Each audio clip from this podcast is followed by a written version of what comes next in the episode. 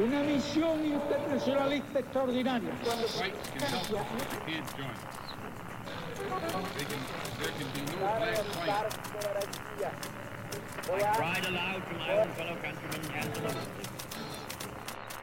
Sua rádio da história.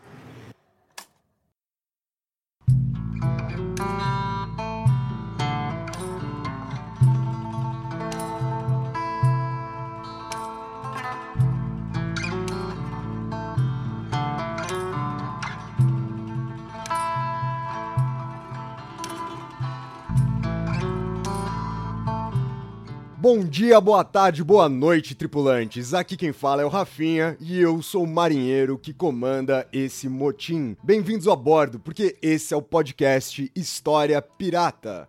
Fala, pirataria! Eu sou o Daniel Gomes de Carvalho e eu também comando esse navio. E hoje a gente tem um convidado que é alguém que tem um lugar especial assim na minha vida, na minha trajetória como professor e também como pessoa, né? 10 anos atrás, o Daniel com 20, 21 anos, e eu fui jogado nesse mundo de cursinho, comecei a pegar aula, e é um mundo muito estranho, né? Todos nós aqui já passamos por esse mundo de cursinho em São Paulo. É um mundo cheio de armadilhas, cheio de problemas. Você começa, e ah, você começa dando aula lá para 100 pessoas, imagina você com 20, 21 anos. E eu lembro que nesse momento, esse convidado do dia de hoje, foi alguém muito importante que sentou comigo muitas vezes para dar conselhos, para dar dicas, também para dar broncas e sempre muito bem dadas, né? Sempre falas muito bem-vindas e ao mesmo tempo foi alguém com quem eu aprendi muito, né? A ser professor, a dar aula. Ele tem hoje um projeto lindo que eu recomendo que vocês sigam, procurem na internet, um projeto de artes chamado Paleta Cultural. Ele é o Duic, professor Duic, e dá um oi aí pra galera do Duic, se apresenta aí.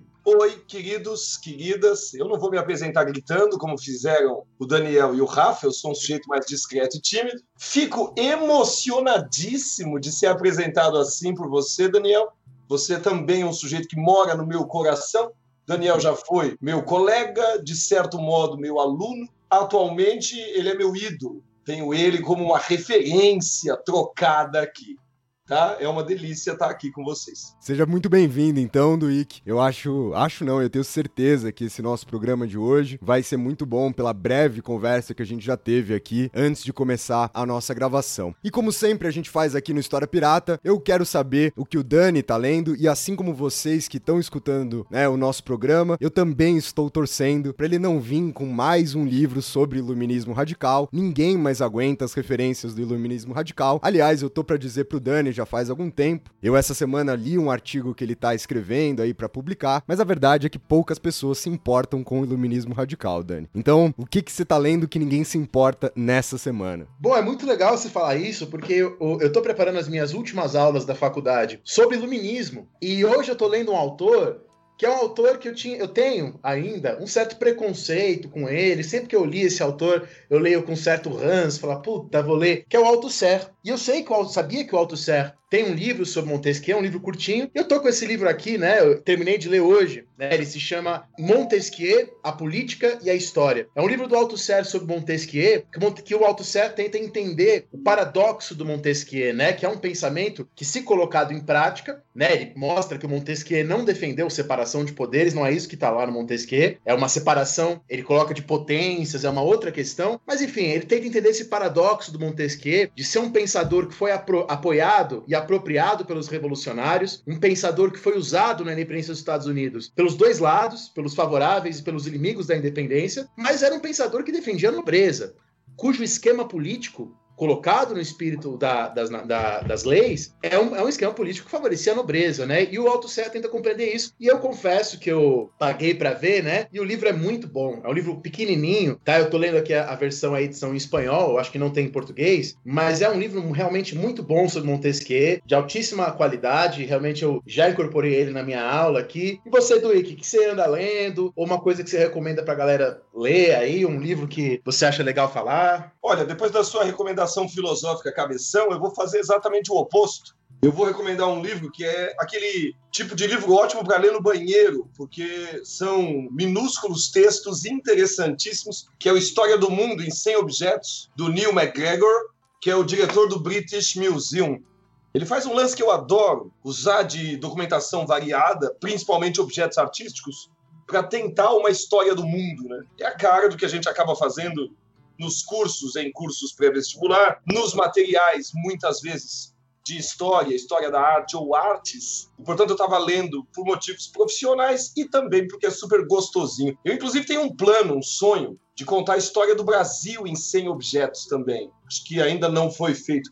Pretendo começar pelo copo americano, o único onde você pode tomar cerveja, café e comer caldinho. É uma coisa incrível, que apesar de chamar americano, é brasileiro. Mas o brincadeiras à parte, é, livro que eu tenho para recomendar é esse, porque eu acho que é o tipo de coisa que é a cara da conversa que a gente vai ter hoje, que é aprender a partir da arte, né? Usar da arte como disparador, documento, fonte, chame como você quiser para a construção da educação. É isso aí. Ô Dani, e eu, diferentemente de você, eu não estou lendo absolutamente nada que tenha a ver com o meu mestrado, né? Ou com as disciplinas que eu esteja fazendo aqui para o mestrado. Porque o que eu tô lendo é justamente um livro para fazer um trabalho para uma disciplina do meu mestrado. Vocês já repararam que eu e o Dani a gente não consegue fugir, né, da nossa letra comum aqui o tempo todo. Aliás, antes até mesmo do Duíque chegar aqui na conversa, eu tava desabafando com o Dani que eu fiz uma grande cagada esse semestre com as minhas disciplinas do mestrado. A professora Laura de Melo e Souza, né, ela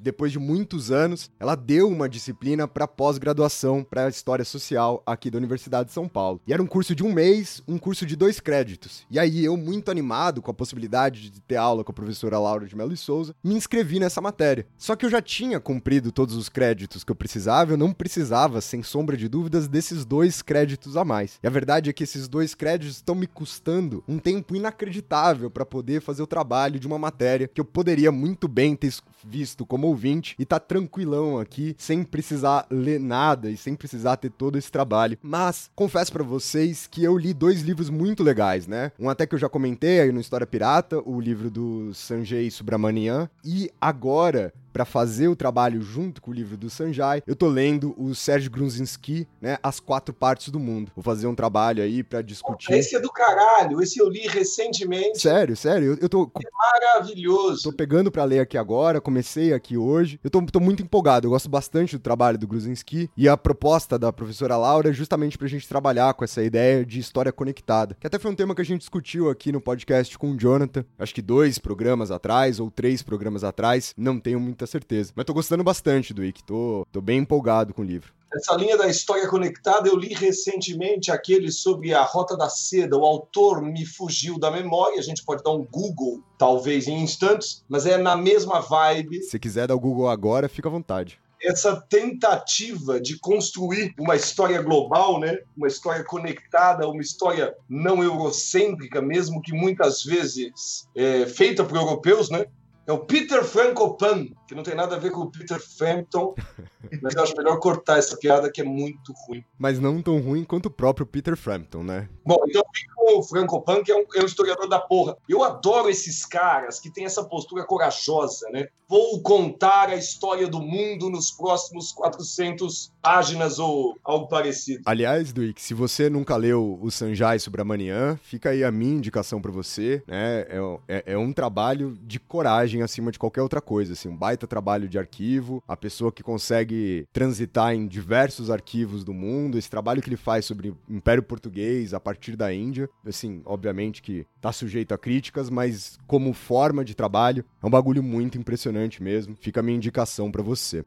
É, e hoje ele é o grande nome nessa discussão, que até o Dwick levantou uma coisa legal agora, sobre as. Tem as histórias globais, as histórias conectadas, e a gente tem visto muitas falsas histórias globais, falsas histórias conectadas. Tem gente por aí vendendo, ó, oh, estou fazendo uma história global, uma história conectada. Aí todas as fontes são em inglês, é sempre a história global do ponto de vista da Inglaterra. Aí não é exatamente uma história global. E o Sanjay escreveu um texto duas semanas atrás, quer dizer, lançou esse texto, né, duas semanas atrás, exatamente discutindo também essas falsas histórias conectadas, né, uma coisa que é uma, é uma coisa muito importante, muito interessante, tá na moda, tá? E como a gente sabe, quando a coisa tá em destaque, às vezes começam a surgir também alguns trabalhos meio duvidosos, né? Que nem uma, uma amiga minha me mandou umas semanas atrás, que já teve aqui no podcast, a Ana, lá da Universidade de Toronto, um pessoal de Toronto, lá do Canadá, que escreveu uma história da agricultura brasileira do ponto de vista decolonial. E aí era um monte de pessoas da ciência política canadense, a gente não tinha nada de sala. Mas não é o caso, é, para ninguém me entender errado, do Sanjay, né, que faz uma, um trabalho excelente. Não, e eu acho que tem que ler esses falsários também, porque ler estes falsários é lembrar que o eurocentrismo sempre se propôs uma interpretação global.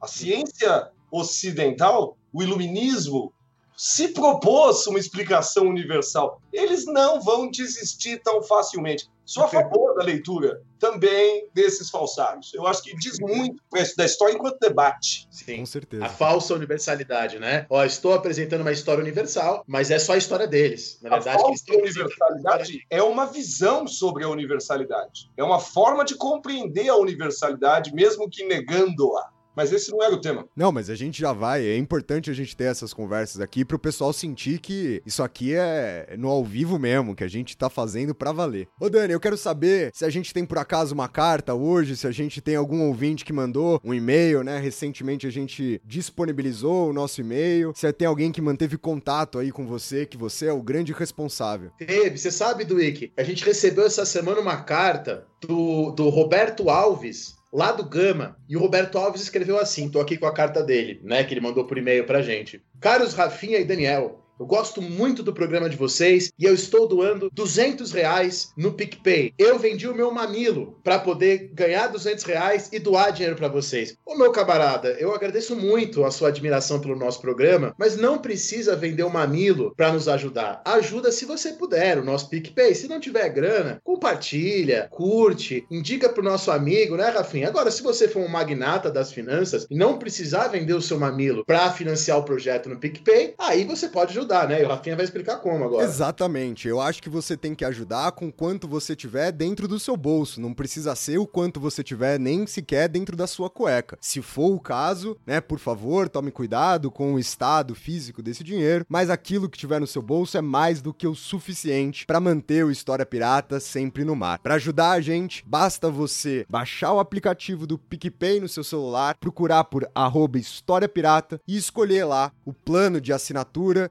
combine mais com seu bolso ou com a sua cueca. Lembrando que a gente tem planos de R$ reais por mês. E por R$ reais é um realzinho por cada podcast. É bem tranquilo para você poder ajudar a gente. Não tem como ajudar com R$ reais? Não tem problema nenhum. Compartilha, grita na janela, manda a galera na, para a galera na rua e pede para escutar o História Pirata, que é mais do que o suficiente. Então, gente, eu acho que a nossa introdução fica por aqui e nós podemos começar o programa de hoje. Você que está escutando a gente já sabe o programa, né, que você vai escutar hoje. Eu sempre esqueço que fazer suspense em podcast é uma burrice inacreditável, afinal de contas, você clicou num programa que já tem um título, então você sabe que o nosso programa de hoje vai ser sobre o uso da arte no ensino da história.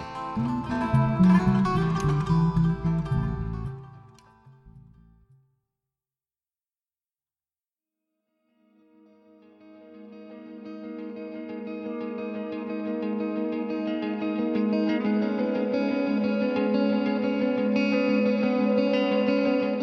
para começar essa nossa conversa de hoje, né, para passar a palavra aqui pro Duik, eu queria contar uma experiência que eu tive, Duik, até para isso servir de, né, de início, de estopim para nossa conversa. Você sabe, Duik, que eu acho que foi no meu primeiro ano trabalhando no cursinho, né? Meu primeiro ano de cursinho, eu tava dando uma aula sobre a Primeira Guerra Mundial. E aí eu comecei a explicar os antecedentes da Primeira Guerra. E na virada do século XIX pro século XX, eu comecei a mostrar as vanguardas europeias, né? O nascimento de algumas vanguardas europeias. E aí eu me ative ali um pouco para falar sobre o Duchamp. Eu tava discutindo a produção artística do Duchamp, tava discutindo a produção artística do movimento Dada, né? Que combina ali com o início início da Primeira Guerra, e estava discutindo como isso representava a mentalidade europeia daquele momento, como o Dada, ao final da guerra, ele é a grande representação dessa crítica ao progresso e a tudo aquilo que a guerra interrompe no pensamento europeu do século XIX. E eu estava lá no meio da minha explicação, uma menina pediu para levantar para ir ao banheiro, eu permiti que ela fosse ao banheiro, e eu notei que ela nunca mais voltou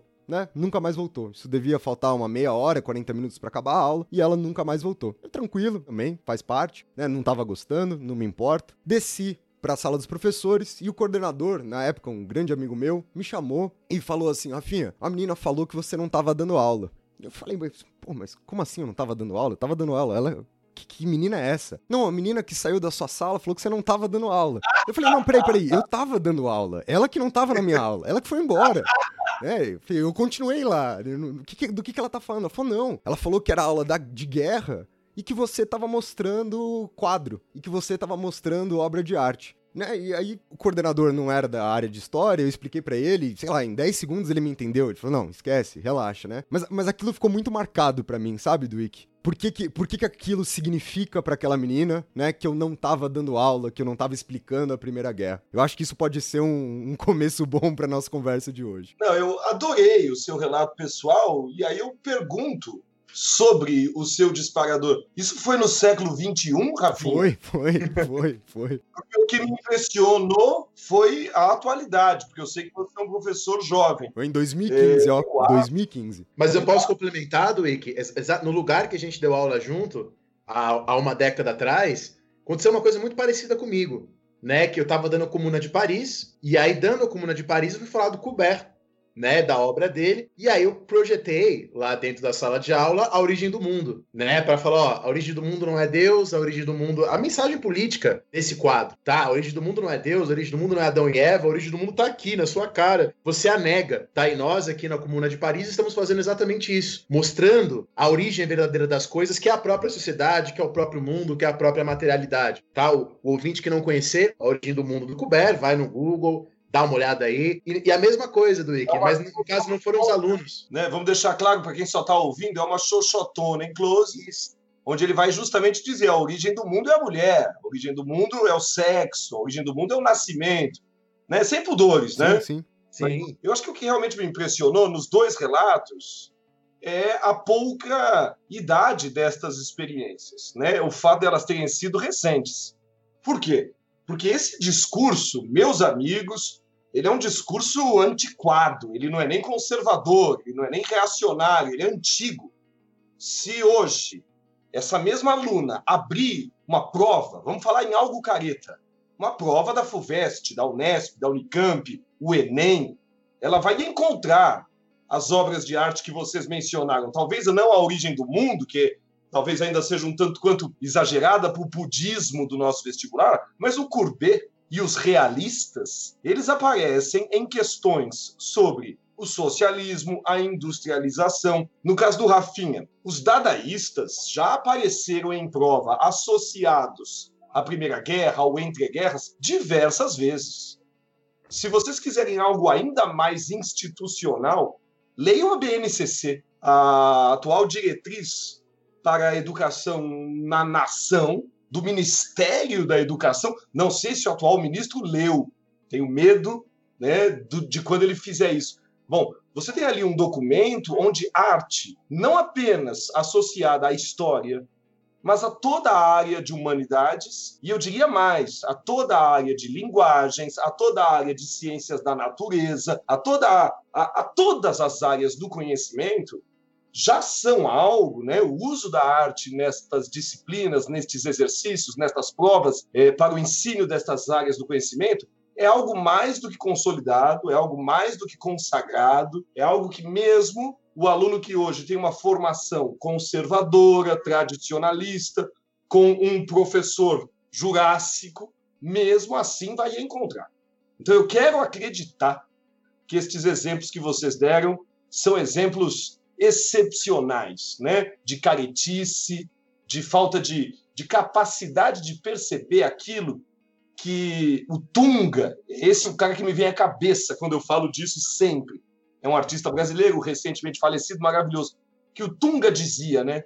Tunga afirmava sobre o que a arte pode falar. A arte pode falar sobre qualquer coisa. A arte é a única disciplina do mundo que permite incluir qualquer coisa no seu discurso. Ele, ele inclusive explica, né? Ele diz: não é que o artista saiba de qualquer coisa, mas ele pode. Ele pode, e, e, e, quem estuda a arte pode falar de qualquer coisa. Recentemente, eu estou escrevendo atualmente um material voltado para ensino médio, onde um dos itinerários se chama Estudo e Criação de Arte. Está na área de linguagens, inclusive. Eu fui emprestado pela equipe de humanas, para a equipe de linguagens, para ajudar a escrever esse itinerário. Bom, estou lá fazendo o itinerário de artes, dialogando com a equipe de humanidades, dialogando com a equipe de, de linguagens, e recentemente, olha que interessante, tanto nas aulas de biologia quanto nas aulas de física, nós montamos aulas que usaram obras de arte como disparadores, como referências para exercícios. Estou falando de uma aula de ótica, de física, que usou aqueles quadros impressionistas, onde o reflexo da luz, o uso dos espelhos é uma questão. E de uma aula de biologia, que usou a bioarte do artista brasileiro Eduardo Kac como referência para discussões. O Eduardo Kac é o sujeito que fez aquela aquele coelhinho a alba, aquele coelhinho fosforescente, transgênico. É um sujeito que, para discutir genética, para discutir os limites da genética, para discutir biologia, portanto, é fundamental. Então, Rafa, Daniel, eu me pergunto, o que seria destes alunos que vocês descreveram se entrassem numa aula de biologia que começa com uma obra de arte. Não, exatamente, Duque, exatamente. E é curioso você ter tocado nesse assunto mais pragmático, tipo vestibular, que eu, eu costumo repetir isso com alguma frequência, não só aqui no, no, História Pirata, mas até em conversas com colegas, que eu vou ter um bilhão de críticas a qualquer vestibular, obviamente, a própria instituição do vestibular. Mas a gente no campo principalmente da história, os vestibulares, os grandes vestibulares, né, a mesma FUVEST, que é mais pragmática, mas a Unesp, que mudou de um tempo para cá, e a Unicamp, acima de qualquer outra coisa, são provas que têm colaborado muito para que a gente possa trazer, seja, né, debate historiográfico para dentro de uma sala de aula, ou até mesmo para uma, uma sala de cursinho, e toda essa composição de arte. E aí o que eu acho engraçado é que ainda assim existe essa resistência. Essa aula que eu tava dando, por exemplo, por mais que eu quisesse dar de qualquer jeito, era uma resposta imediata. Eu acho que a FUVEST tinha cobrado isso o ano anterior. Não era nem que tinha cobrado isso em 93, né? Tinha cobrado isso no ano anterior do que eu tava dando aula. E aí trata-se de uma concepção do que deve ser a aula e do que deve ser a aula de história tão engessada que ela não é mais nem coerente nem com a própria realidade burocrática das provas de vestibular ou, né, indo mais além, como você tá indo, da própria BNCC. Você chega a ter dificuldade com esse tipo de coisa na, na tua experiência aí mais recente? Atualmente, Rafa, eu estou num verdadeiro oásis da educação. Eu trabalho com as turmas de humanas do curso onde eu leciono, né? Posso dizer que é o ângulo vestibular e nas turmas de humanas, puxa, existe até mesmo aquele gosto romântico pelo assunto na maioria das vezes, né? E portanto isso não é um problema. E quando eu trabalho com as turmas tradicionais da mesma instituição, né, as turmas de medicina, aí estas já estão completamente antenadas ao que é o vestibular atual. Então eu cada vez menos encontro esse tipo de gente, graças a Jeová, porque não tenho paciência nenhuma, já fui um sujeito mais tranquilo e tentei explicar esse tipo de coisa no passado. Hoje eu acredito que é o famoso discussão passada, né? Essa discussão já está dada. Já é hora de avançarmos, inclusive para encararmos que mesmo estas instituições mais conservadoras que estamos aqui mencionando também podem ser é, é, é, usadas, podem ser lembradas para que defendamos o olhar romântico sobre o estudo da arte. Vou chamar de olhar romântico porque eu sei que a gente compartilha dessa emoção, que é, existe no estudo da arte um caminho maravilhoso em direção ao humanismo, à sensibilidade estética, que acaba contribuindo para a sensibilidade ética, para a sensibilidade política, para a capacidade de intermediação social, pensamento crítico. Por que não dizer, para usar um termo atual, empreendedorismo? Produzir pensamento, não apenas produzir pequenas empresas, péssimos negócios. Não, produzir pensamento, produzir arte, produzir linguagem, é um estudo, é uma técnica, é um processo, ou pode ser um estudo, uma técnica e um processo. E esse é o mistério do artista.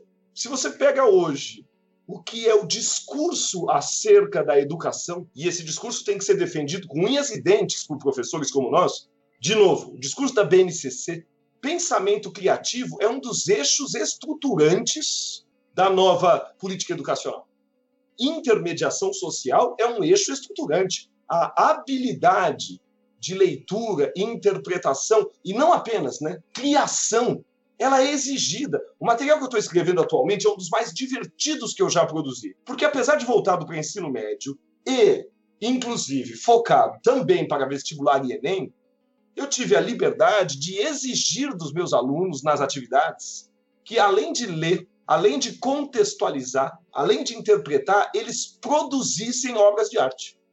Esse sempre foi um lance que me incomodou muito. O aluno sai dos primeiros anos da escola, na maioria das escolas, na maioria dos colégios, e nunca mais pega num pincel, nunca mais pega num, num lápis de cor, ou, para usar recursos mais modernos, nunca mais usa um computador para fazer arte, nunca mais usa um celular para fazer arte. E eu falo, como assim? A geração atual brinca fazendo arte. O que é um meme se não um recurso imagético, estético, que exige repertório, referência e que se transforma numa ferramenta de diálogo e comunicação? Olha, vou dizer uma coisa que para mim, como historiador da arte, é uma obviedade. Um meme é uma pequena obra de arte. É comunicar-se iconograficamente. Isso precisa ser ensinado para ser feito com qualidade, com consciência, de forma cidadã, crítica. Bom, e aí onde eu quero chegar?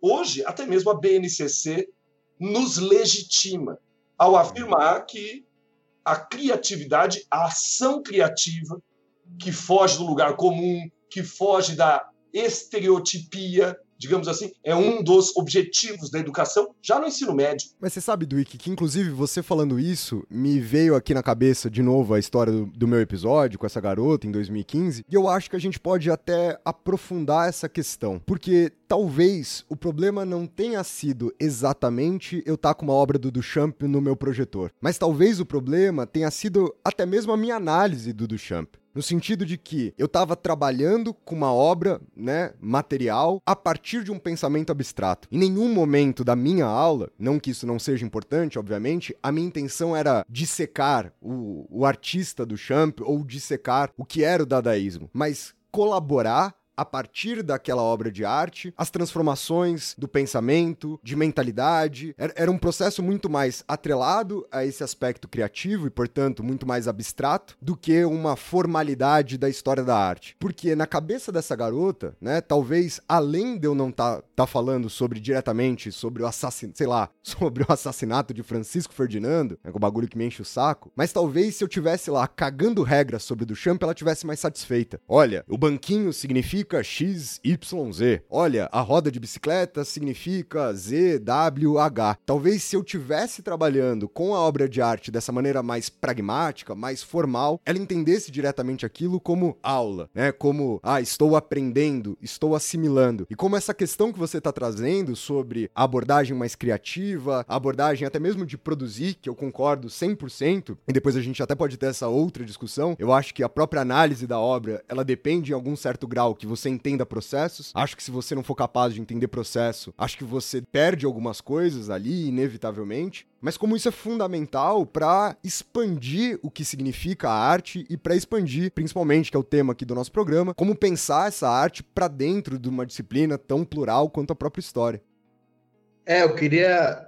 Eu ia, eu ia perguntar uma coisa para vocês na linha do que o Rafinha estava dizendo, né? Até uma observação sobre o que o Duick falou, sobre o pragmatismo, a burocracia. O capitalismo brasileiro é um capitalismo, como a gente sabe, escravocrata, com toda essa tradição. Porque se você pegar empresas de outros países, é bastante comum que essas grandes empresas de tecnologia contratem pessoas formadas em história da arte, em vez de contratar uma pessoa formada em business, né? Porque elas entendem, há um entendimento melhor por parte do próprio capitalismo né, europeu, norte-americano, de como essas pessoas que conhecem a história da arte têm uma criatividade, diferente, que pode inclusive ser apropriada pelo capital. Não que seja exatamente o que a gente aqui deseja. Mas aí justamente eu queria, nesse ponto do que o Rafinha falou, compreender, que eu acho que isso é uma chave para a gente pensar arte e educação. Por que que essa menina se incomodou, né? Assim, o que que faz este incômodo acontecer, né? Eu, eu lembro, pensando agora da, nas leituras, né? No, no, grande Panofsky, né? Que a gente adora aqui, o Panofsky, dele falando justamente sobre quando ele vai discutir o que é arte, lá no significado da arte visual, que ele fala, ó, apreciar algo como arte depende, a expressão que ele usa é de, do seu apetrechamento cultural. Né? Ele define a arte como objeto feito pelo homem que exige ser esteticamente apreciado, mas a apreciação depende do seu apetrechamento cultural. Aí depois ele faz toda aquela discussão famosa sobre iconografia, iconologia, mas enfim, qual é o apetrechamento cultural, né?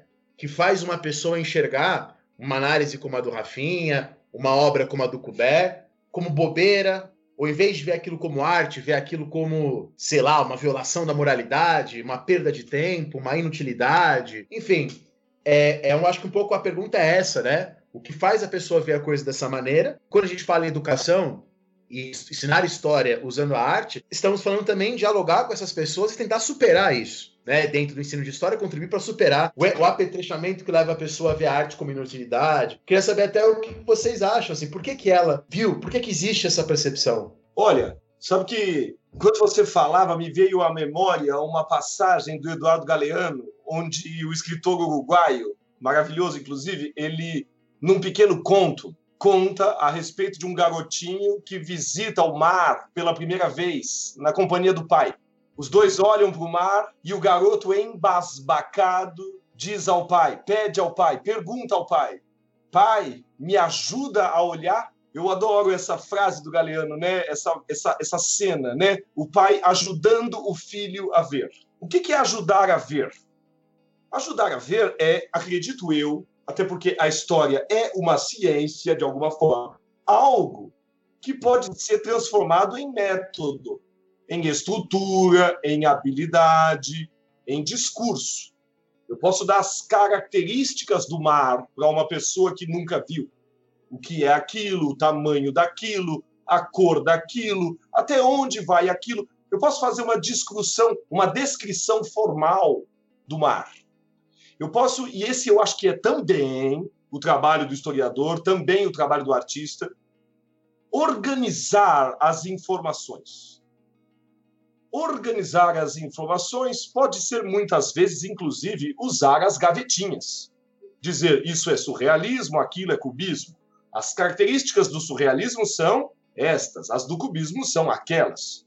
Eu não acho que isso seja um problema. Eu acho que, pelo contrário, é uma coleção de ferramentas. Porém, isso não basta. Não basta porque, no exemplo que eu acabei de dar, e não é meu, é do Galeano, o garoto está vendo o mar pela primeira vez. E ver o mar pela primeira vez é uma experiência sensível, afetiva, emotiva, impactante, dramática. Eu posso aqui escolher vários adjetivos, todos no campo do emocionante, todos no campo do humano, todos no campo do subjetivo e pessoal. E esse tipo de coisa, esse tipo de experiência, que é um aprendizado, isso, em última instância, só vai poder ser descrito, se é que pode, pela própria arte. Eu vou ter que mostrar como grandes pintores pintaram o mar, como grandes poetas descreveram o mar, como grandes músicos cantaram o mar, porque essa é uma experiência humana potente. Isso se ensina. Eu acho hoje, Dani, eu acho hoje, Rafa, eu vou usar uma palavra que vai parecer feia, mas eu vou tentar explicar. Eu acho que isso se treina. Em que sentido? Você não pode aprender a nadar apenas na teoria. Você não pode aprender a andar de bicicleta apenas na teoria. Vai ter um momento em que você ter que montar na bicicleta. Vai ter que entrar na piscina. Ninguém, ninguém aprende a transar vendo filme pornô. Pelo contrário, né? aprende errado. A teoria não basta. É preciso que você tenha a experiência sensível. Eu hoje faço um trabalho que adoro, que é guiar pessoas em museus ao redor do mundo. Alunos no MASP, é, pessoas fazendo cursos de história da arte, é, é, na Itália ou na França pela paleta cultural, como o Dani já mencionou, e o momento sensível, o impacto da obra, ver o mar pela primeira vez, ver Davi pela primeira vez, ver o Abaporu pela primeira vez, é algo que, uma vez feito, e, obviamente, de preferência, feito e dialogado, aprofundado, né, é fundamental. Lembrei de um cara, Daniel, enquanto a gente falava, acho que o Rafa talvez conheça também, o Ulpiano, professor da Universidade de São Paulo, uma pessoa genial, né, de um gênio horrível, mas genial enquanto intelectual. E ele diz uma coisa bonita numa entrevista dele, ele afirma o seguinte: a, a arte, né, ela é um mergulho. Ela é um mergulho. Você, depois do mergulho, precisa, obviamente, pensar o que aconteceu no mergulho, teorizar sobre o mergulho, né? A teoria é importante, mas ela é um mergulho. Eu gosto de pensar no mergulho como esse segurar de fôlego, esse observar, que é também uma experiência. Então você me perguntou o que fazer com essa aluna, né? Com essa aluna que se tornou uma espécie de fantasma na nossa conversa. Bom, primeiramente. Se essa aluna estiver ouvindo, nada contra você, tá? A gente só tá te usando para pensar no ensino de história. Pessoalmente, a gente nem lembra o seu nome. Exatamente. É importante perceber e lembrar que você não fez diferença nenhuma nessa certeza que nós carregamos. E aí eu diria assim: o que fazer com ela? Bom, primeiro eu vou responder o Rafinha. Rafinha, se eu fosse você, eu traria para a aluna as características do dadaísmo. Bem organizadas, na lousa, que é para ela ter alguma coisa para anotar, para ela ficar contente. E vai ajudar, Rafinha. Vai ajudar para a pessoa que tem uma estrutura de pensamento mais tradicionalista, mais careta, mais conservadora, que teve professores assim no passado. Isso ajuda muito. Reconhecer palavras-chave, talvez inclusive faça ela acertar um exercício ou outro. É uma pena, mas é o que eu tenho para te dizer. Agora, o que fazer com ela enquanto é, educação de verdade? Ensinar arte? Aí eu acho que a tentativa, o que a gente deve tentar fazer é ir rompendo barreiras e criando pontes sempre que possível. É mostrar a ela, por exemplo, que o mundo onde ela vive hoje também dialoga por meio de imagens. Alguma arte ela gosta. Olha, não existe pessoa que não goste de arte. Você pode dizer que não gosta de arte acadêmica, você pode dizer que não gosta de música clássica, mas não existe pessoa que não goste de arte. No mínimo, sei lá, ela gosta do sertanejo universitário, ou do Romero Brito, ou de qualquer outra coisa. Estou falando sem nenhum preconceito. E aí cabe a nós, eu acredito, até para criar a linguagem, mostrar para ela como, para entender o mundo hoje, é importante entender o sertanejo universitário. Uhum. Para entender o mundo hoje, é importante entender o Romero Brito. Isso é bem historiador, né? Eu, porque é, essa semana, eu vou contar para vocês, eu comprei o Alquimista né, do Paulo Coelho, tô dando uma olhada. E eu fiquei pensando nisso, né? A gente que é historiador, do, do ponto de vista do conhecimento do historiador, não do ponto de vista das nossas opiniões e julgamentos. Para o conhecimento do historiador não existe livro, pintura mais importante ou menos importante, melhor ou pior. Do ponto de vista do historiador, tá? Todas elas são importantes porque elas nos ajudam a compreender o mundo, as pessoas, como é que as coisas funcionam, tá? Então, lê Paulo Coelho, mesmo que você não goste, para o historiador é muito importante, porque ao ler aquilo, você está entrando no mundo de milhões de pessoas no mundo inteiro. Por que, que elas estão gostando? Por que, que aquilo toca? E pensando como educador, também é importante você conhecer isso justamente para você transformar. Talvez para você não falar para as pessoas, ah, Paulo Coelho é ruim, não isso. Mas para você mostrar que existem outras coisas também a ser lidas, que existem outras alternativas, mostrar um outro repertório. Mas é bom que você conheça o dela, né? Para saber dialogar. Por isso que é bom que você conheça o sertanejo universitário, né? Inclusive, um dos livros que eu li, o meu livro preferido que eu li esse ano foi A Invenção da Celebridade, do Antoine Liutz. Tá? É um livro sobre a história da ideia de celebridade. E nesse livro, o Lilt mostra uma carta do Rousseau, na qual o Rousseau fala assim: falem bem, falem mal, mas falem de mim. A mesma coisa que a MC Melody. E quem disse foi o Rousseau. Vocês podem procurar lá no livro do Antoine Lilt, ele coloca referência, onde ele achou essa carta. Então, quer dizer, é tudo isso pra gente, né, pensar um pouco isso como educador, né, Rafinha? Mas você sabe, Dani, que eu vou, vou sua observação foi excelente, inclusive porque para o que eu vou falar aqui agora. Essa história da menina, ela não só tá pautando a nossa conversa até aqui esse momento, mas como eu, eu digo para vocês que ela pautou boa parte da minha vida como professor, né? Isso foi um fantasma meu durante algum tempo. Essa coisa que o Dwick falou de, pô, você podia ter colocado as características que ela, fica, que ela teria ficado satisfeita. Hoje eu sei. O problema é que eu era muito moleque, né, em 2015 e, e, e provavelmente se eu fosse um professor mais experiente, talvez ela nem tivesse descido. É, ela também estava ali, também acho que há um processo dela tá questionando a minha capacidade como professor, pela minha idade e assim por diante. Só que depois desse episódio, eu continuei dando aula de história no cursinho, mas eu, durante dois anos, eu fui professor de artes. Eu fui professor de artes pro primeiro e pro segundo colegial. E aí, me, eu me deparei, né, com, com, com outro tipo de, de repúdio à arte, né? Que é muito a ver com a idade, né? Que as crianças têm, com, no primeiro, no segundo colegial, aquele desejo sempre de falar que o professor é ruim, de falar que tá errado, de falar que eu não gosto, etc. Mas eu achei uma saída que, que eu acho que tem tudo a ver com o que o Duik tava falando sobre treinar. E aí você até falou, vou usar uma palavra aqui que talvez, né, cause algum tipo de eco negativo, mas eu acho que ela é uma boa palavra. Eu entendo a, a ressalva, mas eu acho de fato que ela é uma boa palavra, sabe, Duik? Porque aí eu comecei a trabalhar assim com os moleques do primeiro colegial, né? Porque a repulsa era instantânea instantânea, assim. Você falava arte, eles não queriam fazer nada. E aí eu comecei a mostrar justamente coisas que eu teria certeza que eles iam falar que eu não gosto.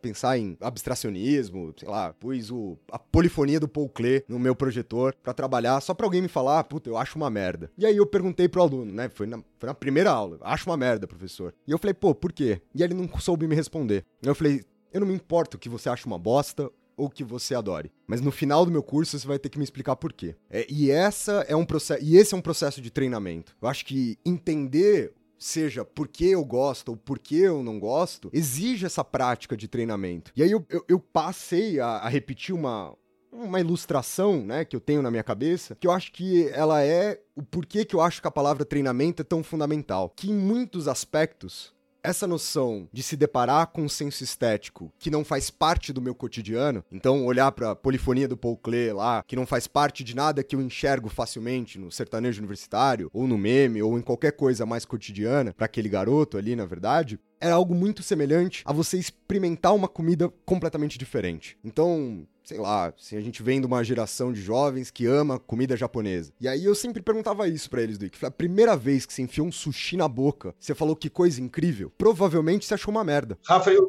eu, eu sou capaz de avaliar se uma pessoa é legal ou não pelo prato dela num restaurante por quilo.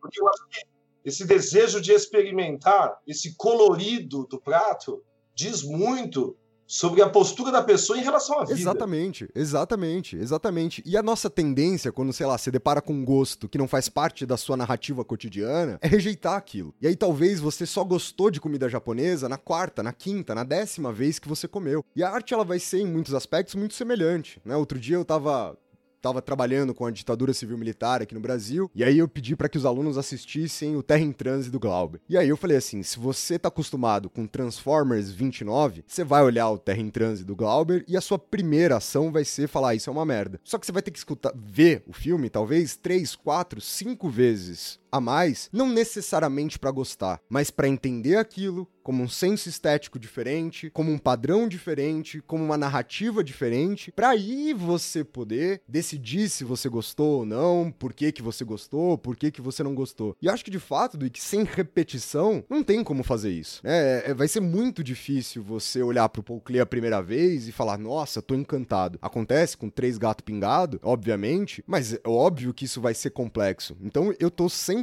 de acordo com a ideia do treinamento, né, no seu sentido mais burocrático mesmo. Claro, e eu iria na mesma direção dizendo o seguinte: é gostoso quando o conhecimento é gostoso. Desculpa a frase ter ficado uma bosta, mas é gostoso. A arte, inclusive, muitas vezes é gostosa. Mas o conhecimento como um todo não precisa ser gostoso. Qualquer aluno que estuda matemática, química e física sabe disso. Existem é, momentos na construção da linguagem onde, para o aluno saber o que é que ele gosta e o nome do que ele gosta, o que é que ele não gosta e o nome do que ele não gosta, ele vai ser obrigado a conhecer aquilo. Porque senão estamos, e aí estamos falando de ensino médio, né? Tirando desse aluno que não gostou da matemática ou que não gostou das artes, uma das tais habilidades que ele vai usar para a leitura de mundo. Um sujeito que não goste de matemática e a gente vai lá e então dá a ele esse, esse, essa falsa liberdade de não estudar a matemática. Ele não entenderá o mundo, ele será provavelmente ainda mais explorado, oprimido, enganado. O sujeito nas artes é a mesma coisa, Rafa, é a mesma coisa, Daniel. Nós somos obrigados, de certo modo, como professores de ensino médio, a dar a ele o repertório em linguagem, ciências e conhecimentos que ele vai usar para tornar-se cidadão, profissional, chame como quiser. Eu costumo dizer para o meu moleque, eu tenho um moleque em casa, eu, eu digo um filho, não, não raptei ninguém, e eu costumo dizer para ele: você vai acordar cedo para estudar quando ele não quer acordar cedo para estudar? Porque estudar é um direito seu e nós não abrimos mão dos nossos direitos. Se você gosta do estudo ou não, isso vem depois. A gente espera que, por meio de bons professores, você inclusive aprenda a gostar, porque eu acredito nisso também. Nessa transformação. Como você disse, os sabores são assim. Mostarda, você aprende a gostar. Sushi, você aprende a gostar. Cerveja, você aprende a gostar. Por que não? Bons professores, tal qual bons restaurantes, não possam tentar.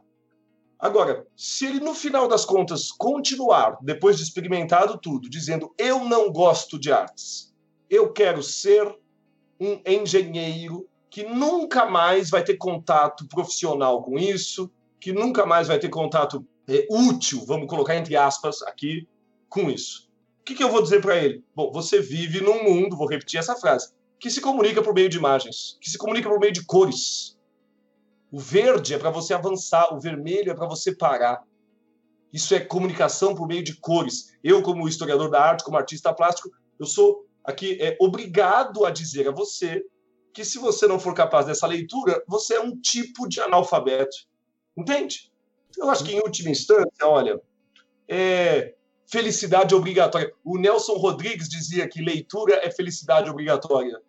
Arte é felicidade obrigatória. É, é, é capacidade de compreensão do mundo. Isso é obrigatório.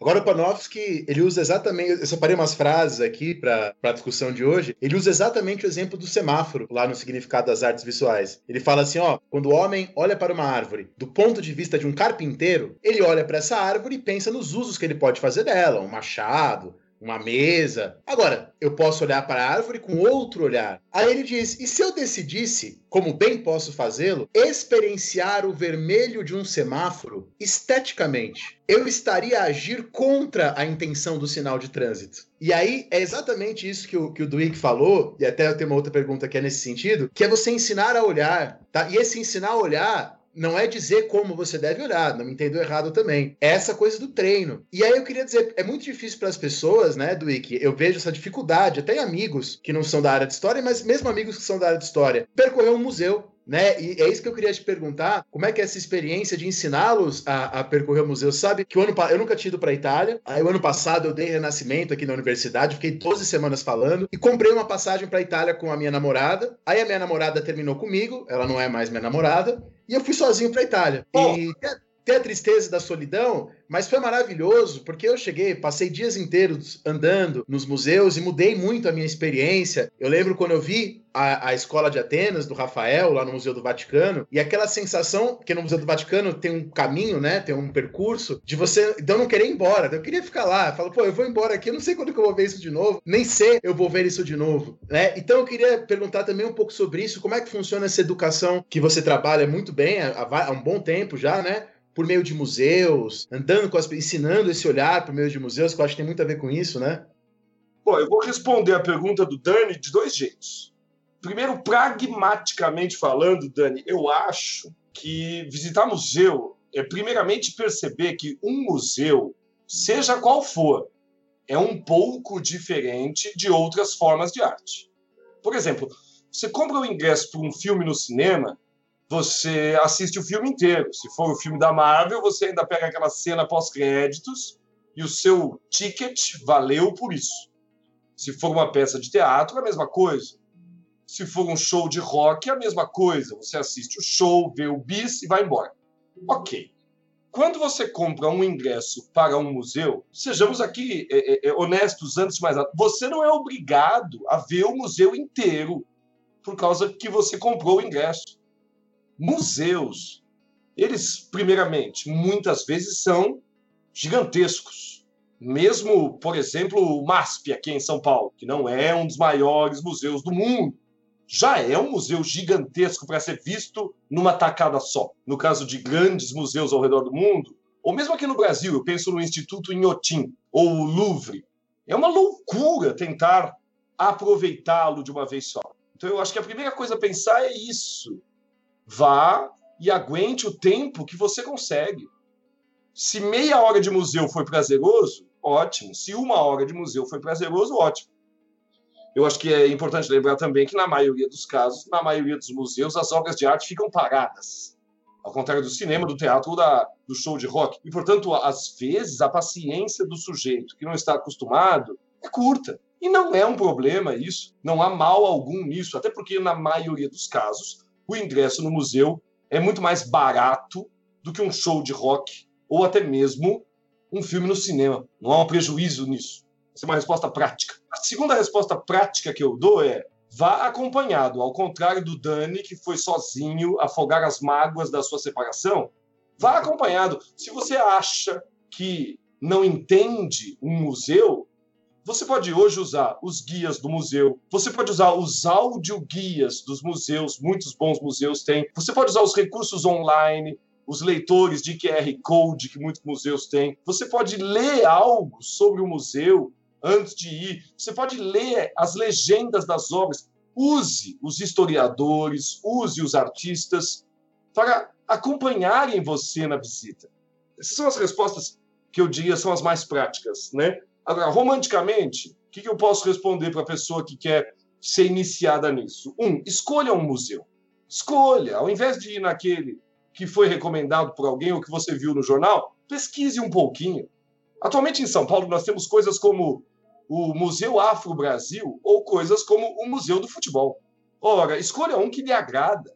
Será que o Museu do Futebol pode transformar futebol em história? Pode transformar futebol em arte? A resposta, já dando spoiler, é pode. Pode e fica bom pra caralho. É legal pra caralho. O Museu do Futebol é divertidíssimo, é artístico, é histórico. É, é, é, é uma linguagem que você está aprendendo ali e que pode ser usada depois para outros museus. Dê uma chance aos museus. Eu me lembro de um estudo do pessoal da Pinacoteca, maravilhoso, onde eles colocaram entrevistadores para perguntar na rua, na frente da Pinacoteca, quem é que conhecia aquele lugar. E, obviamente, a maioria dos passantes não sabia o que era aquilo. Alguns diziam que era um prédio público, outros que era um shopping center, e poucos sabiam que era um museu. Quando eram avisados de que era um museu, a entrevistadora perguntava quanto eles achavam que seria o ingresso. E a maioria dos passantes chutava valores altíssimos. A Pinacoteca cobra seis reais, três reais para um estudante. É de graça, se eu não me engano, aos sábados, como alguns museus em São Paulo são em alguns dias. Então, eu acho que é, é preciso dar uma chance a essa experiência, as pessoas às vezes não dão. E, por último, mais longe menos importante, permita-se sentir ao invés de entender. Muito comum que a pessoa diga: entrei no Museu de Arte Contemporânea e não entendi nada. Ora, talvez, então, o objetivo de alguns daqueles artistas fosse outro. Porque se eu quisesse que você me entendesse, talvez eu tivesse escrito um pequeno texto, Talvez eu tivesse feito uma obra óbvia. Se você não entendeu, talvez o objetivo fosse outro. Você não é estúpido. Eu acho que valorizar-se é importante. Tem gente que acha que a arte é uma linguagem hermética, é esotérica, como, como a filosofia quando mal feita. Não, eu acho que a arte é a mais acessível das linguagens, porque ela desperta uma experiência sensível e imediata, nem que seja o eu não entendi nada. Uma vez eu guiava um grupo no Museu de Arte Contemporânea e um senhor me disse: Wiki, quando eu entro num museu como este, eu não entendo nada. E eu disse a ele: E lá fora, meu senhor, o senhor está entendendo alguma coisa? Porque as questões que um museu traz às vezes são tão complexas quanto a realidade humana, a sociedade humana, a existência humana, a sensibilidade humana. E o entender, talvez isso fique para as aulas, e mesmo assim para as aulas pequenas. As grandes aulas são exercícios de sensibilidade. Bom, Dwick, você sabe que até nessa pegando a sua resposta e a pergunta do Dani, eu queria até saber de você que tem essa experiência de conduzir os grupos pelos museus, porque as pessoas têm experiências muito específicas ou talvez expectativas muito específicas do que elas vão encontrar e do que elas devem fazer no museu. É, então, quando você vai, por exemplo, em grandes museus mais turísticos, como é inclusive o caso do MASP aqui em São Paulo, ou o Louvre que você citou, é, eu, eu, tenho a sensação que é uma parte dos participantes que estão fazendo um checklist. Né? Então, assim, vi a Mona Lisa, check. Vi a jangada da Medusa, check, né? Vi o, o Jericó, check. E vão, vão fazendo esse checklist. E, ou até elas fazem as coisas, a coisa que mais me incomoda dentro do museu, que eu não consigo suportar, que é você tirar a foto do quadro. Porque não faz sentido nenhum na minha cabeça. Você tem hoje a internet com todos os quadros na altíssima resolução, muito maior do que qualquer câmera fotográfica pode te oferecer, com mais fidedignidade das cores, etc. Então eu, eu não consigo conceber essa coisa da o cara que fica ali se esforçando para tirar foto do quadro, né? Não consigo entender eu isso. tiro foto do quadro. Eu não consigo entender, Dani, me desculpa. Eu te, eu te entendo, eu te entendo. Eu acho, Rafa, que eu já tive uma posição mais xiita em relação a isso. Eu acho que eu concordo em essência com o que você falou, mas hoje, até na tentativa de criar pontes, até na tentativa de abrir portas, eu permito aos meus grupos algum tempo livre dentro de um museu, claro. Eu, inclusive, já calculo o tempo da lojinha, Rafa. Eu acho que até mesmo a lojinha eu estou aceitando se ela servir como instrumento para criar ali uma experiência é, é, é, lúdica, interessante, divertida, lembrável, recordável, até mesmo selfie. Eu estou encarando com olhos simpáticos, eu não diria, mas aceitando enquanto uma estratégia, aceitando enquanto um recurso. Como você ir ao cinema e levar pipoca. Sim. Você não foi ao cinema para comer pipoca, mas talvez, dependendo do filme, inclusive a pipoca combine. Eu acho que se você vai a um museu onde a pop art é a referência, levar um souvenir é fundamental. Comprar um objeto artístico, transformá-lo em produto.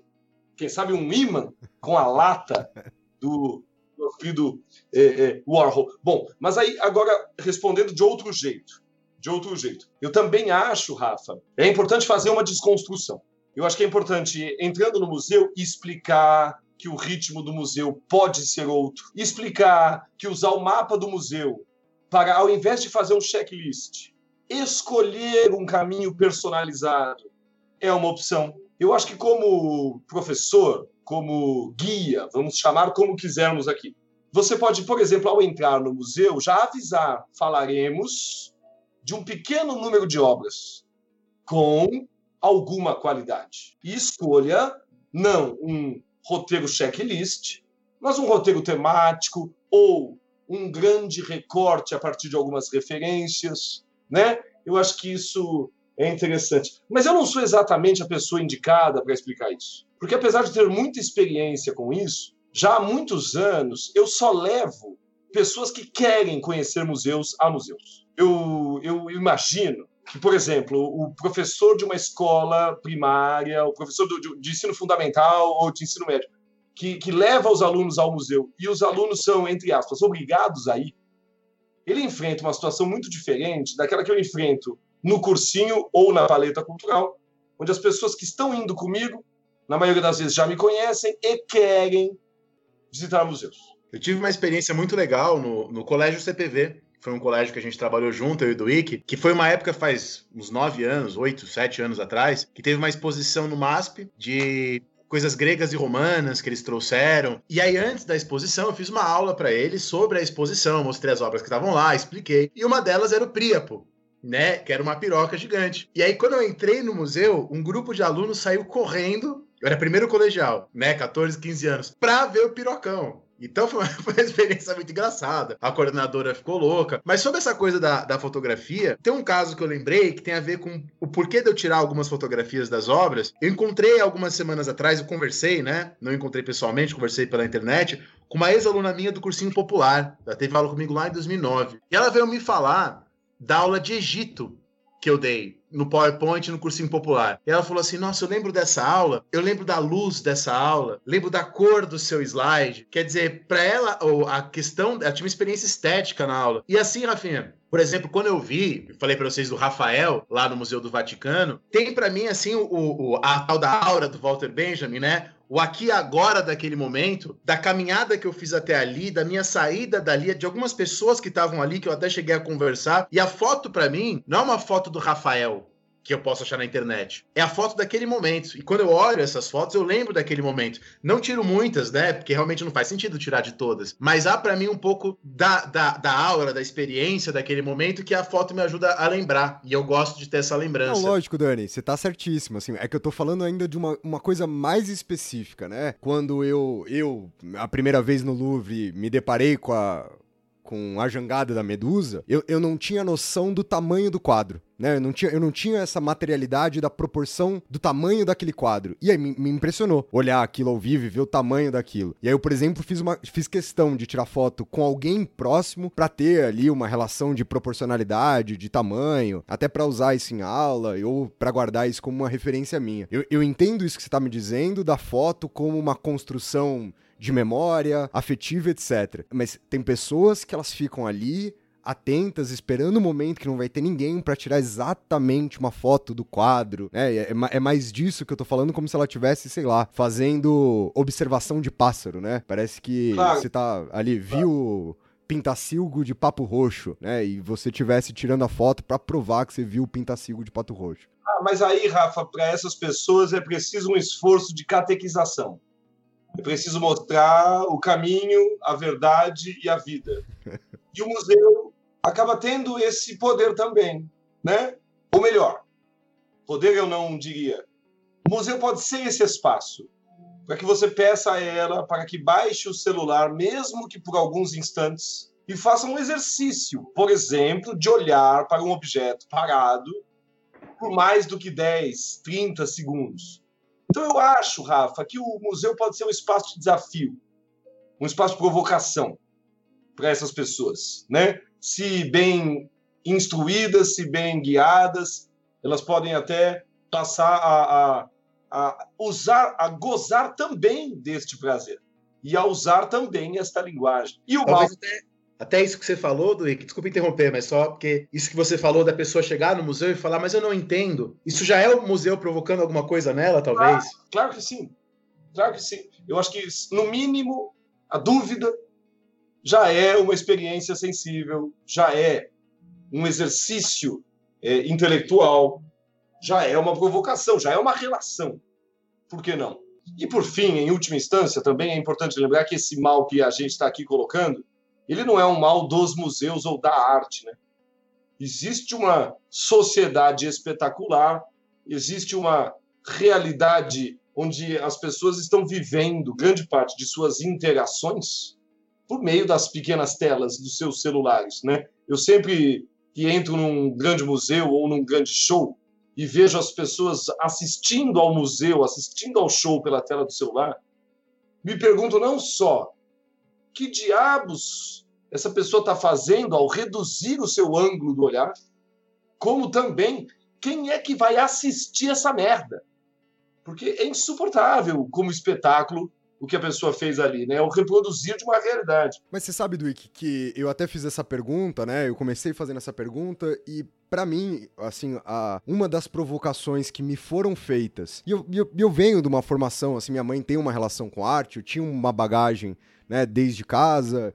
Eu, eu, eu, tive uma bagagem muito grande no colégio e, e, e, eu acho que tem alguns professores que foram, inclusive, essenciais para que eu tivesse a relação que eu tenho hoje com a arte. Uma professora que eu tive no colégio, que foi, né, por uma grande coincidência, uma das pessoas que estavam na banca de doutorado do Dani, né, que ela depois foi dar aula na Unifesp. E, e outra pessoa que me trouxe muito isso, né, no momento que eu já tinha uma relação mais forte, foi um colega seu do Anglo, que foi meu professor, que é o Renan. Ah, claro que... E você sabe que o Renan, um dia ele falou falou numa sala de aula uma coisa que eu nunca mais esqueci em que eu passei é, a repetir isso, inclusive para pessoas que estavam indo pela primeira vez no museu, seja ele qual fosse, ou que estavam indo no museu comigo e não tivessem uma relação prévia com aquelas obras específicas. E aí o, o Renan falou assim um dia que, que uma experiência entre tantas que você pode ter no museu né, é, é, de se perder. E aí eu, eu, sempre gostei muito dessa ideia do se perder. Então, você anda, e aí você olha, e tudo bem se você passar cada quadro um segundo ou meio segundo, mas de você ir passeando por aquilo. E a única coisa que ele pedia que era para você escolher um quadro para você roubar, né? E ele brincava com isso, enfatizava, ó, oh, mas tem que roubar, então você tem que, né, você tem que ter gostado de fato daquilo, porque você tá correndo risco, não, não vai ser fácil, e assim por diante. E essa é uma das provocações que eu costumo fazer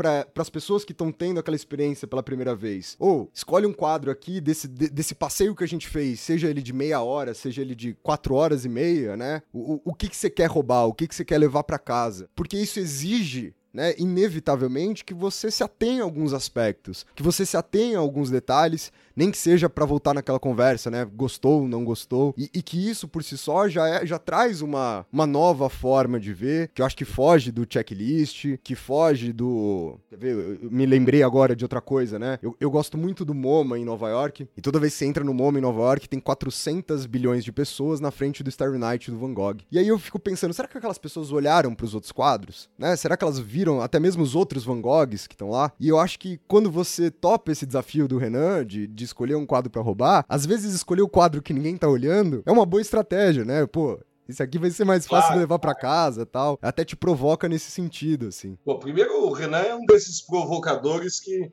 a gente queria roubar e levar para casa. Segundo, cara, eu acho que quando você falou desse lance do se perder, que é esse flanar, né? É, poxa, imediatamente me veio o que o MASP está fazendo atualmente. Sim, sim. Eles voltaram a apresentar o seu acervo principal, tal qual projetado pela Lina Bobardi, e, para quem não foi, as obras foram dispostas em cavaletes de vidro e não há mais corredores, não há mais caminhos organizados. Eles estão como uma espécie de nuvem todos os trabalhos, todas as obras, espalhados por um único grande salão. Existe uma ordem mais ou menos cronológica, que começa das mais recentes, olha que interessante, e avança em direção às mais antigas. Mas eu digo que é mais ou menos cronológica, porque ela é feita ao longo do grande salão, mas as obras estão em formato de nuvem. Você pode fazer qualquer caminho entre elas. Geralmente, inclusive, quando você está perto de uma, você vê aquelas mais próximas que, por sua vez, abrem caminhos, né? E rotas, ou seja, é a curadoria propondo exatamente o que você comentou que o Renan te ensinou. Depois, em relação a roubar uma obra, né, e todo mundo olhar para as mesmas, eu me lembrei de uma provocação que o Louvre fazia. A Mona Lisa, não preciso nem dizer, disputada à tapa por hordas de turistas fazendo checklist, tirando fotos. Ela ficava, hoje eu não sei mais, eles reformaram muita coisa lá no último ano, mas ela ficava na mesma sala em que o Louvre guardava expunha a maior obra do museu. Eu não me lembro o nome da obra, era uma passagem bíblica, se eu não me engano, um, uma tela talvez renascentista, talvez barroca, não me lembro, mas ela era gigantesca, era um quadro é, monstruoso. E a graça era que as pessoas ficavam de costas para esse quadro, para ficar de frente para a Mona Lisa. Se você tirasse uma foto das pessoas tirando fotos da Mona Lisa, você perceberia a ironia que o Louvre faz, que é, se tivesse um elefante atrás de você, você não perceberia. É uma brincadeira com isso, com a fuga do óbvio. Eu acho que essa é uma provocação que a gente pode fazer, de novo, para responder a pergunta do Dani, né? Como visitar museu? Ah, procure provocar-se, né? procure olhar para aquilo que ninguém olha, conhecer aquilo que é só seu, escolher para você uma experiência única. Fuja do lugar comum. Não, perfeito, perfeito, é isso mesmo, né? É, e, e é, esses grandes museus muito turísticos, eles acentuam né, essa provocação de uma maneira muito significativa. Né? O Louvre, eu acho que eu, para mim, das experiências que eu tive em museus, é a, é a maior, assim, sem sombra de dúvidas. É aquela montoeira de grupos, as bandeirinhas indo de um lado pro outro, e aí todo mundo precisando explicar o tempo inteiro. Até no caso da atual curadoria do MASP, além da falta de paredes, outra coisa que me agrada muito é o fato do nome das obras estarem atrás, né? Como se fosse menos importante, ah. né? Então, assim, ó, não é para você ficar aqui decorando quem pintou, o ano que foi, ou qualquer outra coisa, né? Aquilo te incentiva de alguma maneira a se dedicar mais para a obra. Acho, Rafa, que a informação ela tem sua utilidade, né? Mas a obra de arte é, antes de mais nada, esse antes é fundamental, a experiência sensível. Claro que sim. E outra provocação, você fala de olhar para aquilo que ninguém olha num grande museu. Não, Há também o pequeno museu, onde a gente encontra coisas muitas vezes curiosíssimas e incríveis, né? Eu acho que um dos desafios que você deve fazer-se ao viajar para qualquer lugar é saber, e aí, né? Onde está a galeria de arte da cidade? Onde está o artista local? Onde está a feirinha de arte, se for uma cidade que não tem um museu? Onde as pessoas que produzem arte produzem neste lugar? Né? Tal qual existe em todo lugar uma roda de samba ou qualquer outro gênero musical, tal qual existe em todo lugar é, gente fazendo poesia, existe em todo lugar gente produzindo artes plásticas. Em todo lugar.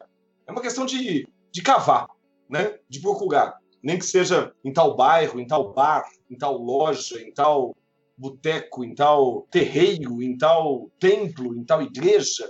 Eu acho que esse desafio da busca da arte do cotidiano, no mundo, no universo comum, na pequena cidade, isso também é super treino do olhar. Agora, Duíque, se, vocês me permitem, eu, eu queria dar uma, uma mudada aqui na nossa linha para te fazer uma pergunta que até mesmo porque você falou que tá escrevendo material tal e eu acho que a gente volta na, na, na, questão das expectativas que começou essa nossa conversa. Falando especificamente assim de trabalhar com história a partir da arte quais são os caminhos para fugir da arte enquanto mera ilustração da história? Então sei lá né você tá lá explicando Napoleão aí toma aqui a coroação do Napoleão para não simplesmente pensar a, a as obras de arte como uma ilustração mesmo, né? Daquele fenômeno, daquele processo, ou até mesmo daqueles grandes personagens. Muitas vezes a arte nos livros didáticos acaba virando um, uma espécie de, de, de, livro ilustrado, né? Então toma aqui. Uma, uma confirmação do que está escrito, é, né? Exatamente. Você fala lá, Péricles.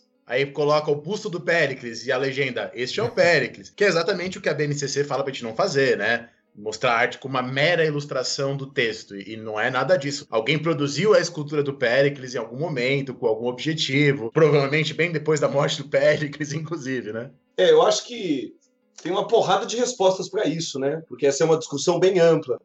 Mas para ficar em algumas primeiras que me vêm à mente, eu acho que, em primeiríssimo lugar, o historiador tem também o papel de mostrar a arte enquanto uma linguagem, o tal do ensinar a ler.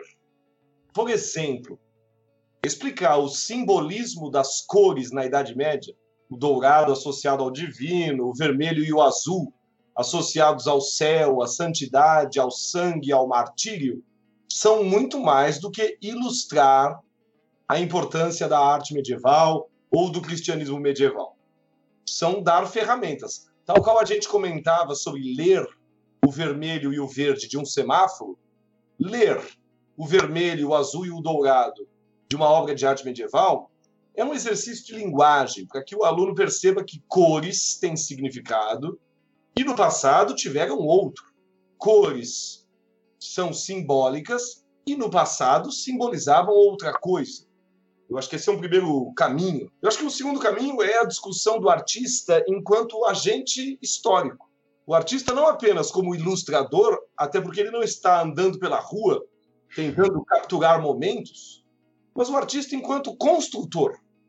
Eu acho que há várias obras, inclusive canônicas, trabalhadas pelo ensino médio e fundamental, que vão nessa direção. É, por exemplo, explicar que Delacroix não apenas pintou a Revolução, mas acreditava naqueles valores liberais, tinha aquilo como é, uma bandeira política, uma postura pessoal, ou ainda ficando no exemplo francês e dos iluministas que o Dani gosta, é pensar no no Jacques-Louis David como um sujeito que foi ao mesmo tempo o retratista da revolução, se você quiser usar esse termo, e um revolucionário, um deputado, um político. Eu acho que essa esse apresentar do artista enquanto agente da história, enquanto construtor, enquanto não apenas representador, mas representante, eu acho que esse é um puta de um caminho.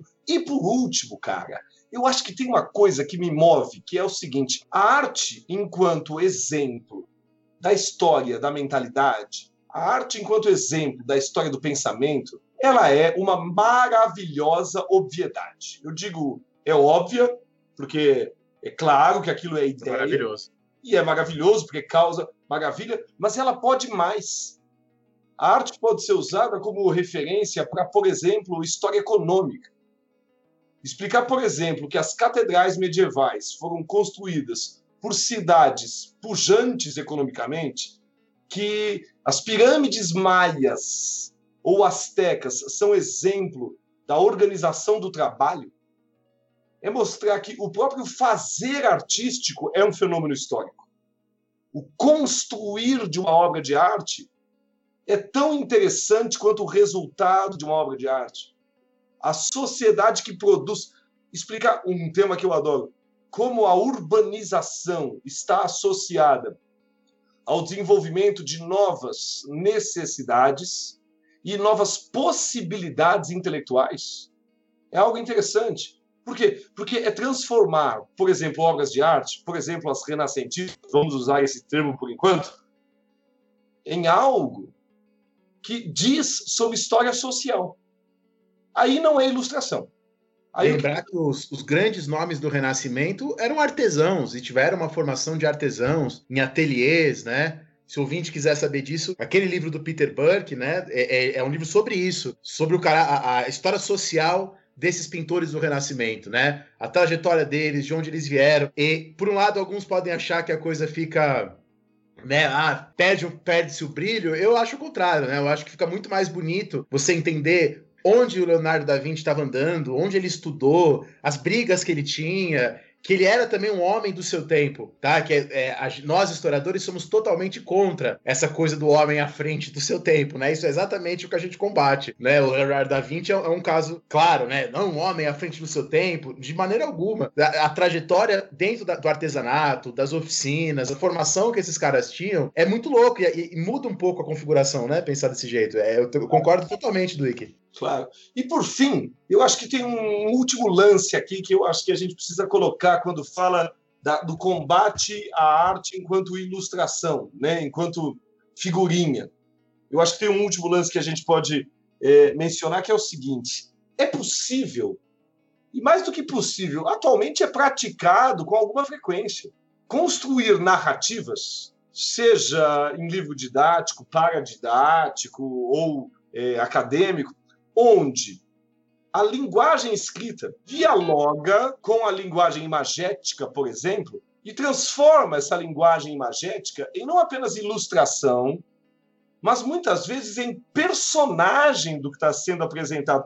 Me vem à cabeça agora um livro maravilhoso sobre a Primeira Guerra, A Era do Cometa, que é um livrinho do Daniel Schomflug, o nome é quase impronunciável para mim, é, que brinca de explicar, contar a história daquele que é o finzinho da Primeira Guerra Mundial e o início do Entre Guerras, comentando, construindo uma narrativa que é ao mesmo tempo histórica, biográfica, literária e artística. Cada um de seus capítulos começa com uma obra de arte que eu, sem exagero, vou dizer, ele transforma num personagem da sua obra, num personagem da história que ele está narrando. Outra que faz isso de forma maravilhosa é a Mary Bird, aquela historiadora britânica que fala do Império Romano, principalmente, e que faz algo parecido. Ela começa cada um de seus capítulos pulando de uma obra de arte para a história, pulando de um trecho da, da, da Eneida para a história, pulando de um mosaico para a história, e o, o, o, o, o leitor se pergunta: essa obra de arte era uma ilustração? Não. Era uma contextualização? Não. Era uma explicação? Não. É muito mais poderoso que isso. É um personagem histórico. E aqui eu estou usando o termo personagem, estou usando o termo personagem, tomando uma liberdade artística. Por quê? Porque ela tem um agente histórico que a produziu, ela é uma representação histórica, ela tem um impacto histórico, ela tem uma vida. Né? Quando a gente pensa numa igreja bombardeada, ela é tanto importante como igreja medieval, quanto como documento da Segunda Guerra Mundial. Bom, e por aí vai. Esses ganchos são, eu diria, é, é, infinitos. Porque se a história é uma ciência e exige regra, isso daria finitude às coisas, a arte, pelo contrário, liberta completamente. Faça o que diabos você quiser com a arte enquanto ferramenta educacional, enquanto ferramenta pedagógica. É, inclusive você citou aí a questão da literatura, e obviamente quem tá escutando a gente acha que entendeu, a gente tá falando dessa arte no seu sentido visual, né? No, no quadro, na escultura, mas é engraçado como a literatura talvez tenha sido absorvida de forma mais rápida, como parte dessa história, e as artes plásticas ainda tenha, né, alguma dificuldade, ainda tenha assumido esse caráter mais ilustrativo que a gente tá aqui tentando combater. E eu vou mais longe ainda, Rafa. É, atualmente, quando a gente fala em artes para ensino médio, saindo de novo da BNCC, do Enem, nós estamos falando também em teatro, dança e música. Dança, inclusive, é algo que eu atualmente adoro pensar como diabos o Enem vai fazer para cobrar. Como diabos o ensino médio vai trabalhar, porque pode ser feito das mais diversas formas. Da mais caricatural, né? Vamos ensinar a criançada a cantar e bater a, a cabeça, tronco, perna e pé, perna e pé, ou, tal qual a gente está tentando nesse podcast, vamos problematizar a miríade de possibilidades que a dança possui, né? Da sagração da primavera, para lembrar do, do seu momento dadaísta, Primeira Guerra, final do 19, começo do 20, né? Da sagração da primavera ao balé contemporâneo de São Paulo, o que, que dá para entender do mundo, o que, que dá para explorar historicamente de um evento nesta arte. Eu acho que, sim, literatura, até pela potência da língua escrita e pela tradição do ensino de literatura, tem um lugar privilegiado. Artes plásticas estão longe de serem uma novidade, mas eu diria estão no meio do caminho, e eu estou aqui apresentando o que eu acho que é o desafio gostoso do nosso momento, né? que é trazer mais gêneros e linguagens artísticas para esse papo. Perfeito, perfeito.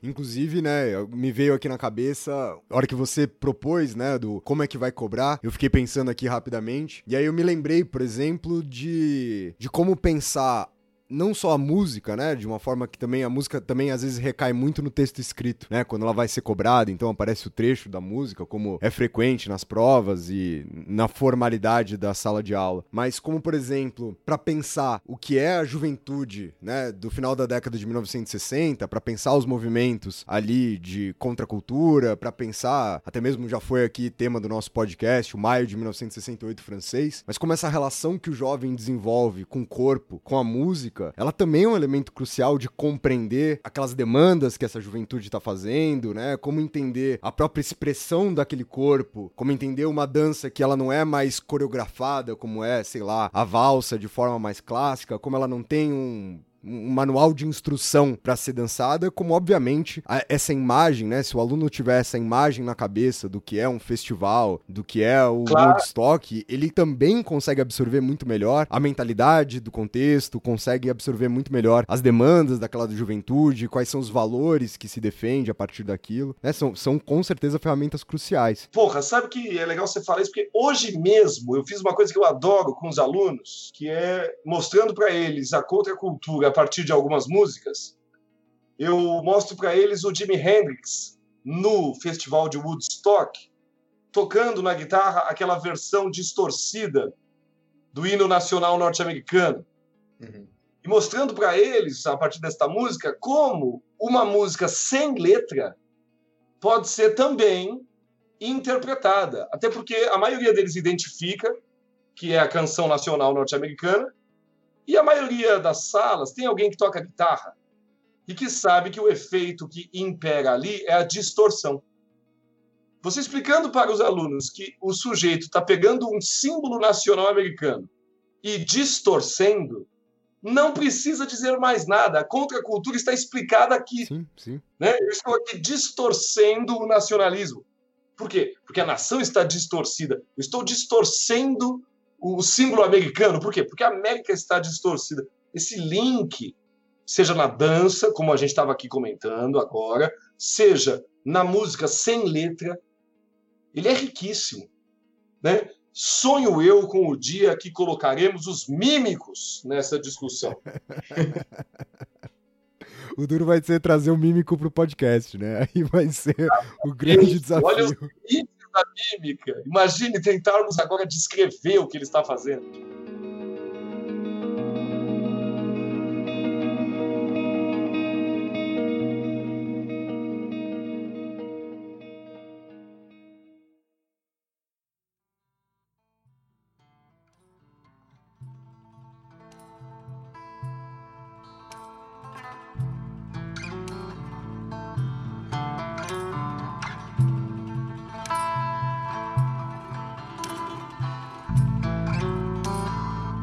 Porra, Dui, que ótima conversa aqui que a gente teve. Acho que a gente conseguiu passar por várias né, angústias que a gente usou das nossas experiências passadas e eu tenho certeza que também são experiências de quem tá escutando a gente, seja daqueles que são professores, seja daqueles que são alunos e talvez vão pensar duas vezes antes de levantar para ir pro banheiro enquanto alguém esteja explicando o dadaísmo numa sala de aula. Então, Duik, eu queria aproveitar esse nosso rumo ao final para você contar um pouco para os nossos ouvintes o que é o Paleta Cultural, o que, que vocês têm feito, já aproveita, faz o jabá, passa link, passa tudo aí, a gente deixa, obviamente, tudo na descrição do nosso episódio, mas eu queria que você contasse um pouco dessa história, do que vocês fazem e de como a galera pode ir atrás de vocês. Será um enorme prazer.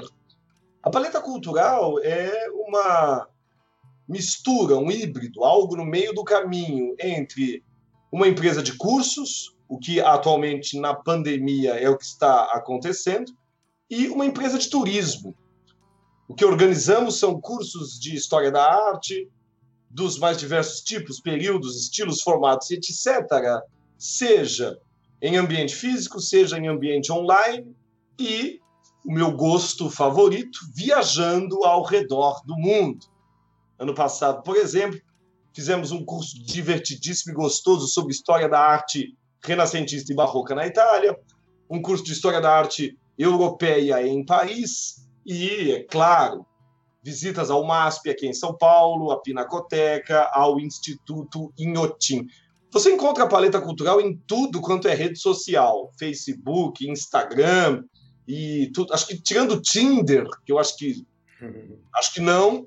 De resto você encontra em tudo quanto é lugar. Tem site também, paleta cultural. Você encontra via Google. Ah, que mais eu tenho que dizer sobre isso? Estão todos convidados, sejam todos super bem-vindos. Há alguns anos o que a gente faz ali é o que eu mais gosto de fazer como professor, que é pulando todos esses problemas que deram origem à nossa conversa, levar quem gosta de arte, quem está afim de entender arte, quem está afim de estudar arte, para aprender sobre arte, seja em sala de aula, seja viajando por aí. Nós temos um podcastzinho também, o Arte e Paleta, onde a gente trata e trabalha do que está acontecendo no mundo das artes e de vez em quando dá uma viajada aí sobre alguns artistas, alguns períodos, alguns momentos que nos são caros, que nos são importantes, sobre os quais a gente está estudando. Estou esperando vocês fazerem aqui em Brasília para ver o trabalho de vocês, quando for levar o pessoal para conhecer aqui o Museu Nacional, que é maravilhoso também. Tá combinadíssimo. Quando a paleta for a Brasília mostrar Niemeyer e tudo mais, a gente se vê. E quando você levar um fora da sua namorada e for à Itália sozinho, leva, porque perdeu a oportunidade. Sei lá o que poderia rolar. Você sabe, Duik, que essa de, de, levar vocês, eu tive uma experiência muito engraçada, né? Eu comentei aqui fora do ar que eu conheço o Maurício, que trabalha com você dentro do Planeta Cultural. Claro. Fui aluno do Maurício, depois a gente passou a, a, a ter uma amizade. E o Maurício mora exatamente dois quarteirões da minha casa. Então eu moro quatro quarteirões da sua casa. Ou, ou, ou a dois pro outro lado, né? A gente não sabe. Talvez moremos no mesmo prédio. exatamente, exatamente. E a gente tava muito tempo sem se ver. É, eu acho que era de 2015 para 2016. Eu, eu tava no Museu do Muro de Berlim, né? Que na frente ali, exatamente do pedaço que, que ainda sobra, que eles guardam ali. E eu tava saindo Sim. de dentro do museu e o Maurício tava entrando. E a gente foi se encontrar justamente porque ele tava indo encontrar vocês do Paleta. Acho que vocês estavam em Londres, não, não lembro exatamente o que que era, e ele resolveu passar ali rapidamente e a gente se cruzou na rua. Demos muita risada desse episódio, então talvez o Dani, mesmo que não te avise, encontre vocês em algum lugar desses assim. É que no ano de 2020, com o fim do mundo, né, acontecendo, a gente cancelou, obviamente, as viagens internacionais. Mas é a, digamos assim, é trabalho. E todo trabalho é trabalho, é cansativo mas tem o seu glamour, né?